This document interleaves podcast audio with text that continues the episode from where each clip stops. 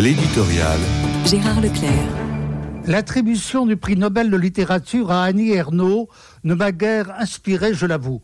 Mais la faute m'en revient puisque je ne connaissais à peu près rien à son œuvre d'écrivain.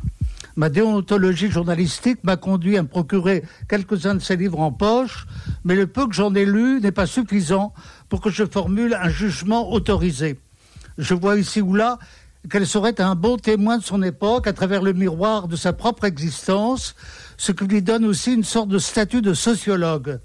Mais sur ce terrain-là, j'ai un préjugé largement favorable à l'égard de Michel Houellebecq, qui figurait d'ailleurs parmi les possibles postulants de l'Académie suédoise.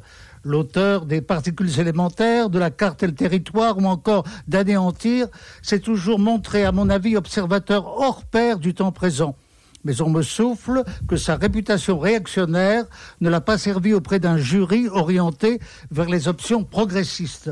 Cela rappelle des souvenirs, notamment celui d'Albert Camus, auquel je reste profondément attaché. C'était en 1957 qu'il reçut lui-même le prix Nobel.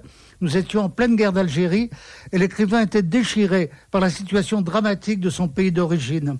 Interrogé à Stockholm lors de la remise du prix, il fit une déclaration qui fit couler beaucoup d'encre à l'époque. Évoquant sa mère à la merci du terrorisme, il affirmait que devant ce genre de justice, entre guillemets, il préférait sa mère. Plus tard, en 1964, c'est l'anti-Camus, à savoir Jean-Paul Sartre, qui recevrait le prix, mais il le refusa ce qui n'empêche pas que son nom demeure sur la liste prestigieuse. Et lui aussi renvoie à tout un contexte historique que l'on ne saurait séparer de l'œuvre d'un écrivain très engagé.